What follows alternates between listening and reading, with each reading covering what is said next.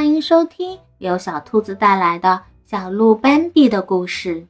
喜欢的话，快快关注我哦！第十七章：软软的灰色绒球。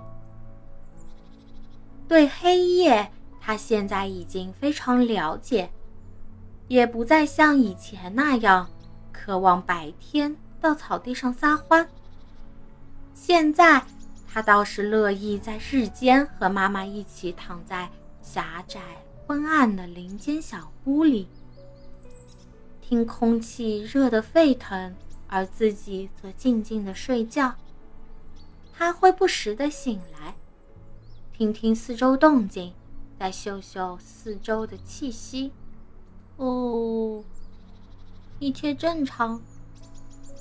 嗯，只有几只小山雀叽叽喳喳的在闲扯。李雀几乎没有合过嘴巴，一直在聊天。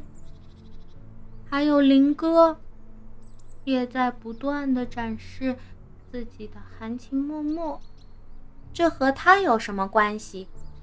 他又安然入睡了。他现在喜欢上了夜晚。夜里，人人精神焕发，个个忙碌不停。当然，在夜里也得保持警惕，但总可以轻松一些，想上哪儿就上哪儿。到处可以碰上熟人和朋友，大家也比白天更加无忧无虑。夜幕下的森林肃静而宁静。不多的几个身影在寂静中显得格外响亮，而且与白天的种种声音完全不同，给人留下的印象更深。斑比很喜欢猫头鹰，它的飞行本领那么高超，没有一丝声响，轻盈极了。蝴蝶虽说和它一样可以无声无息地飞舞。可它哪能和猫头鹰的体格相比？另外，猫头鹰还有一副不同凡响的神情，显得那么果断，总是那么富有深刻思想。它还有一双明亮的眼睛，闪烁着坚定无畏的目光，令斑比无比钦佩。斑比喜欢听它和妈妈或者其他人说话。他会靠边站着，稍微离他一点距离，对他威严的目光既钦佩又害怕。对他谈到的那些深奥的道理，虽说理解的不多，但他相信那都是精辟的见解，总让他听得出神，更使他对猫头鹰充满了敬意。与画眉或黄鹂的歌声不同，也不像布谷鸟热烈的口号。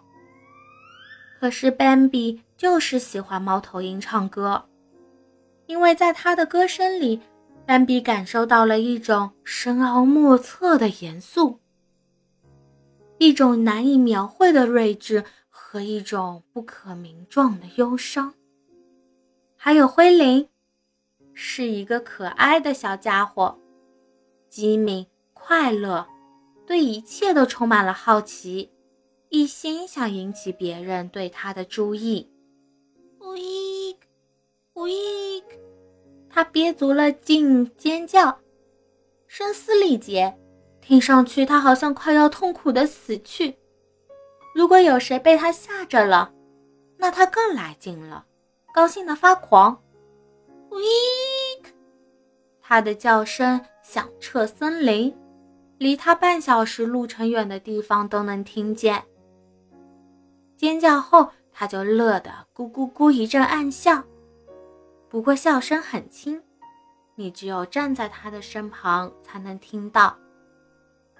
斑比发现了这个秘密，原来只要有谁被吓了一跳，或者以为灰林遭遇了不幸。他就会因为别人上了他的当而喜不自禁。从此，只要斑比正好在他附近，他就从不会错过机会，赶紧过去问候：“你怎么了？”要么他就发出一声叹息：“嘿，我真被你吓坏了。”威灵总是很受用。是啊，是啊，他乐哈哈地说：“叫声听起来真够惨的。”一边竖起羽毛，样子就像一只软软的灰色绒球。精彩内容就到这里啦，让我们下集再见！别忘了点赞、关注、收藏三连哦，爱你！